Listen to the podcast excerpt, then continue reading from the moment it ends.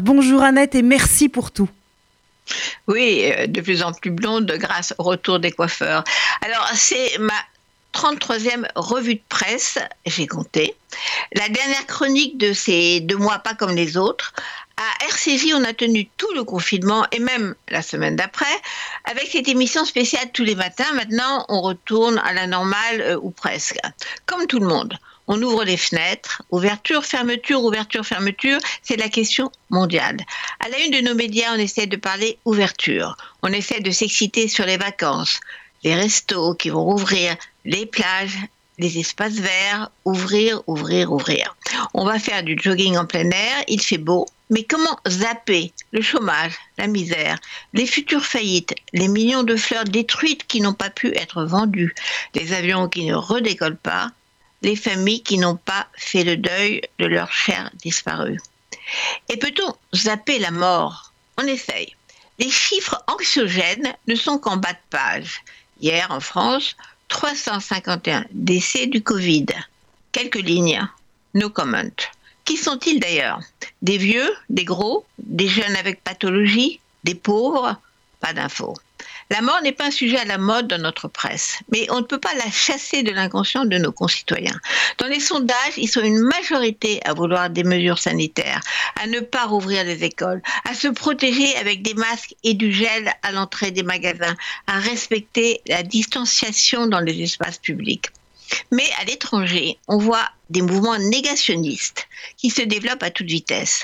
En Allemagne, des gens d'extrême droite et d'extrême gauche manifestent ensemble contre le confinement. Ils pensent que cette histoire de coronavirus n'est qu'un complot de Bill Gates pour vendre des vaccins. Aux États-Unis, ce mouvement anti-confinement est soutenu par Donald Trump. Pourtant, Le Monde titre qu'il y a eu encore 1800 morts ces dernières 24 heures aux États-Unis. Le New York Times décrit cette bataille contre le confinement en prenant l'exemple de trois grands États qui ont voté Trump aux dernières élections et sont décisifs pour sa réélection en novembre. Dans le Wisconsin, Michigan et la Pennsylvanie, des gouverneurs ont imposé un lockdown, la fermeture de tous les commerces non essentiels, et, ont réussi à contrôler l'épidémie. Mais les parlementaires républicains ont fait rouvrir cette semaine, jeudi soir, tous les commerces et refusé le confinement. Dans le Michigan, les manifestants étaient armés de flingues et ont voulu prendre d'assaut la capitole, le capitole de l'État, au nom de la liberté. Libérons notre État, hurle-t-il, avec le soutien du président américain. Le mot liberté ne méritait pas ça peur ou liberté? Des mots détournés de leur sens pour éviter les mots de vérité et réalité. Heureusement, en cette première semaine de liberté sous caution en France, personne ne sort des flingues, mais au contraire, on sort nos philosophes. Fatigués peut-être des débats inutiles, la presse, les radios, les télés donnent de plus en plus la parole aux philosophes.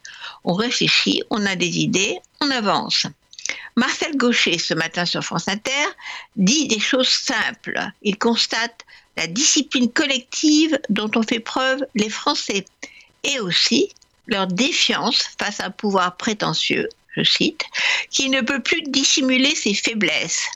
La crise des masques montre que l'attitude jupitérienne n'est plus acceptée, dit Marcel Gaucher, qui ajoute Ce n'est pas avec des médailles qu'on résoudra la crise de l'hôpital.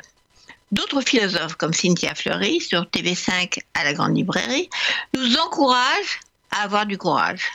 La peur, ce n'est pas grave. En revanche, le courage nous permet de dépasser cette peur, dit-elle. Notre relation à la vie passe par une tolérance au risque, à l'incertitude.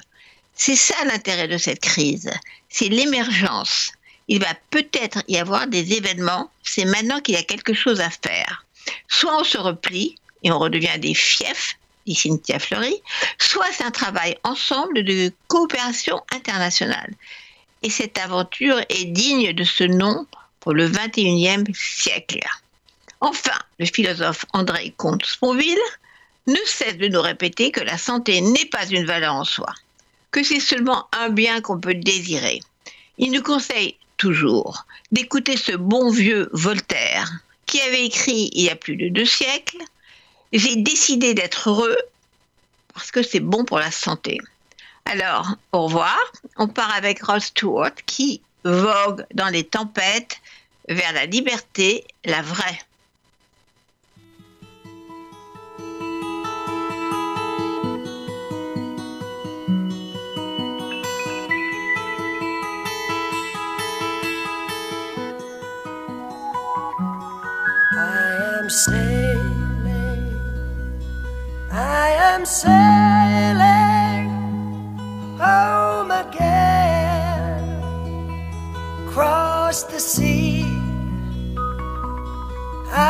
Am sailing stormy waters to be near you, to be free.